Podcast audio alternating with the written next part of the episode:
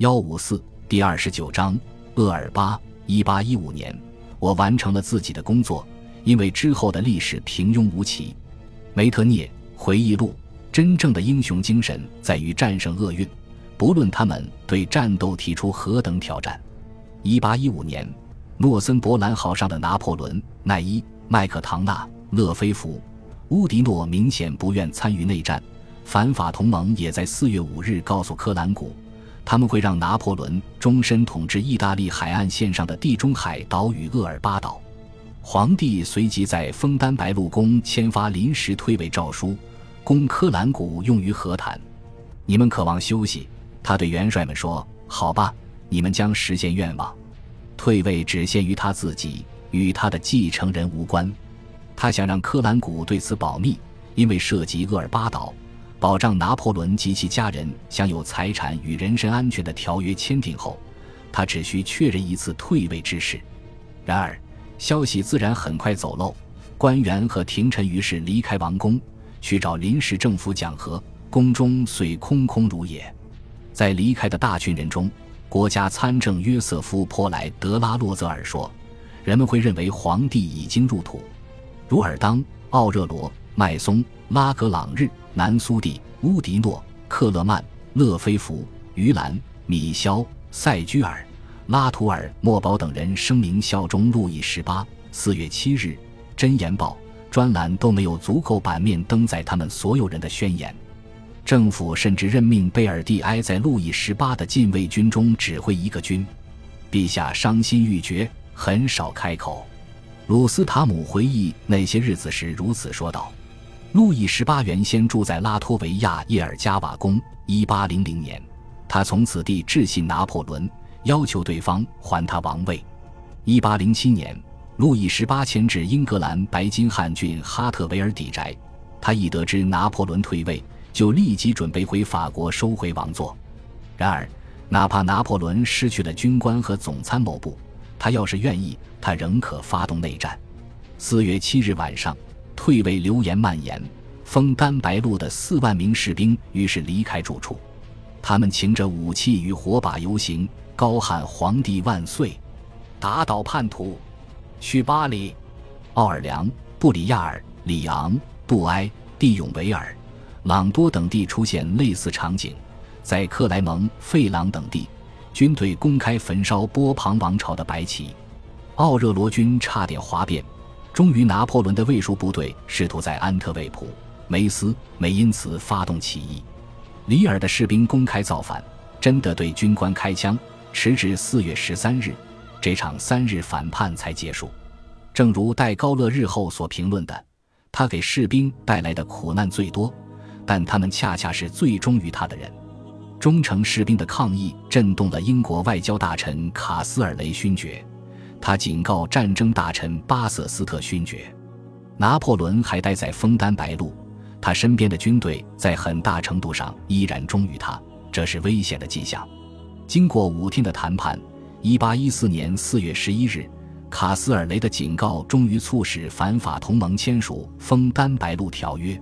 克兰古、麦克唐纳协条约从巴黎至枫丹白露宫，现在只要拿破仑签字，合约就会生效。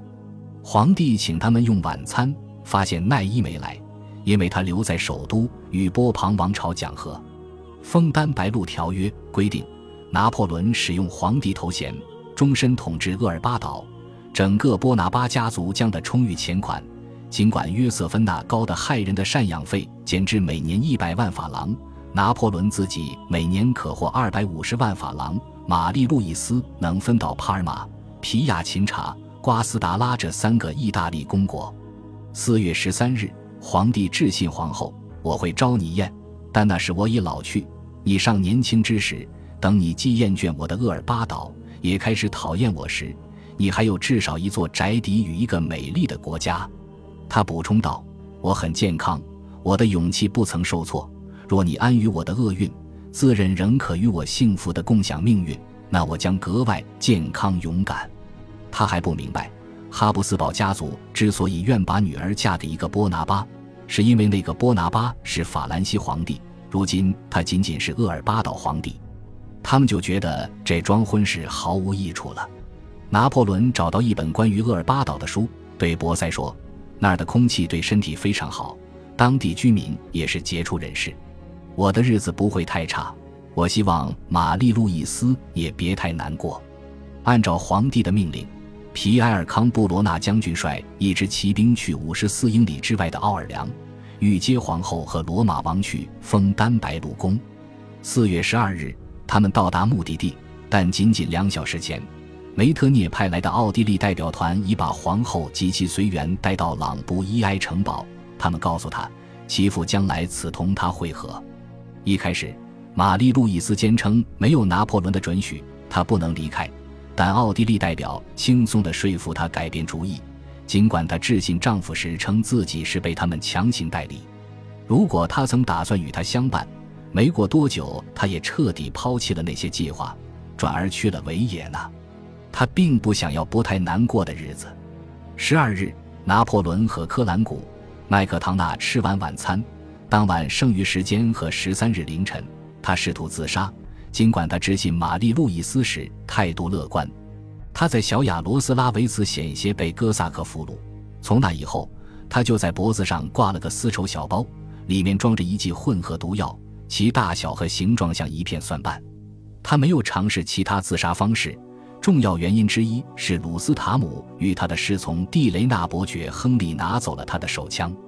拿破仑本人日后解释道：“我的生命不再属于我的国家。”因为最后几天的事，我又能处置自己的性命了。为什么我要忍受这么多苦难？我沉思，谁又知道呢？说不定我的死可让我的儿子继位。法国已得救，我不再犹豫，从床上跳起来，往毒药里掺了一点水，带着某种幸福感喝下了它。但它放的久了，已经失效。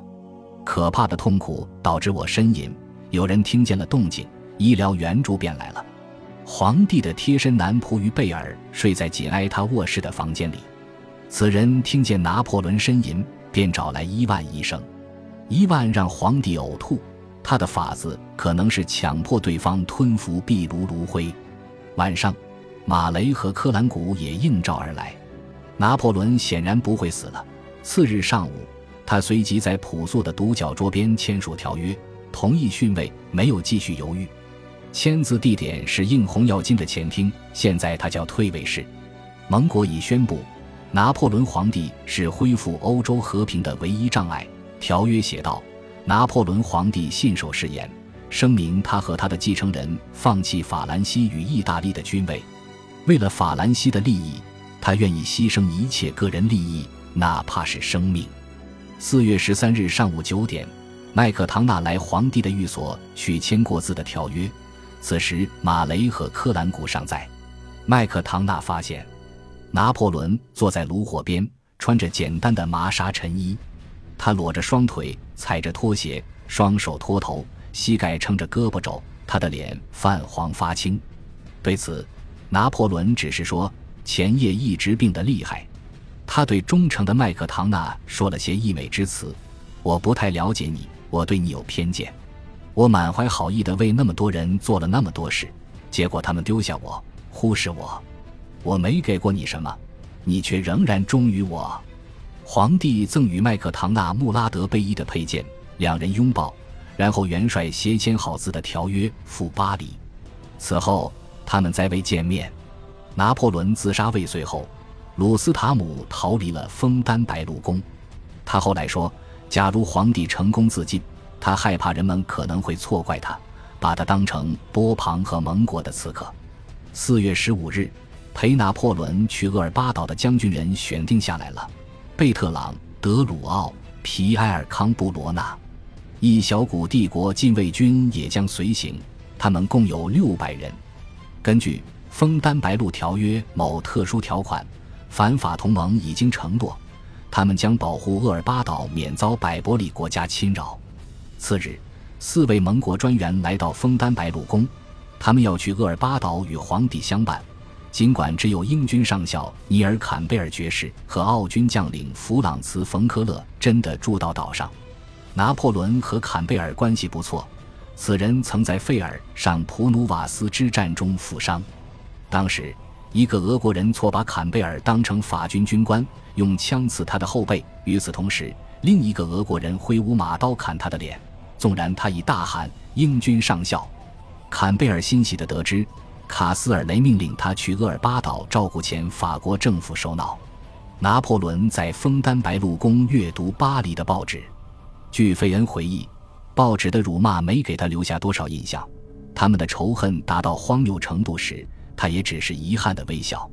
他告诉弗拉奥，二月时未接受沙地永和平条款一事令他高兴。假如我在历史户的法国领土完整之日签署条约，导致他损失单单一个村子，我都会更悲伤。他一点也不肯违背关于法国荣誉的誓言，这是他重新掌权的关键因素。眼下，拿破仑对其贴身男仆康斯坦说：“好吧，我的儿子，收拾好你的大车，我们要去种卷心菜了。”然而，摇摆不定的康斯坦没这打算。在服侍了主人十二年后，他在四月十九日晚上带着五千法郎现金逃走了。感谢您的收听，喜欢别忘了订阅加关注，主页有更多精彩内容。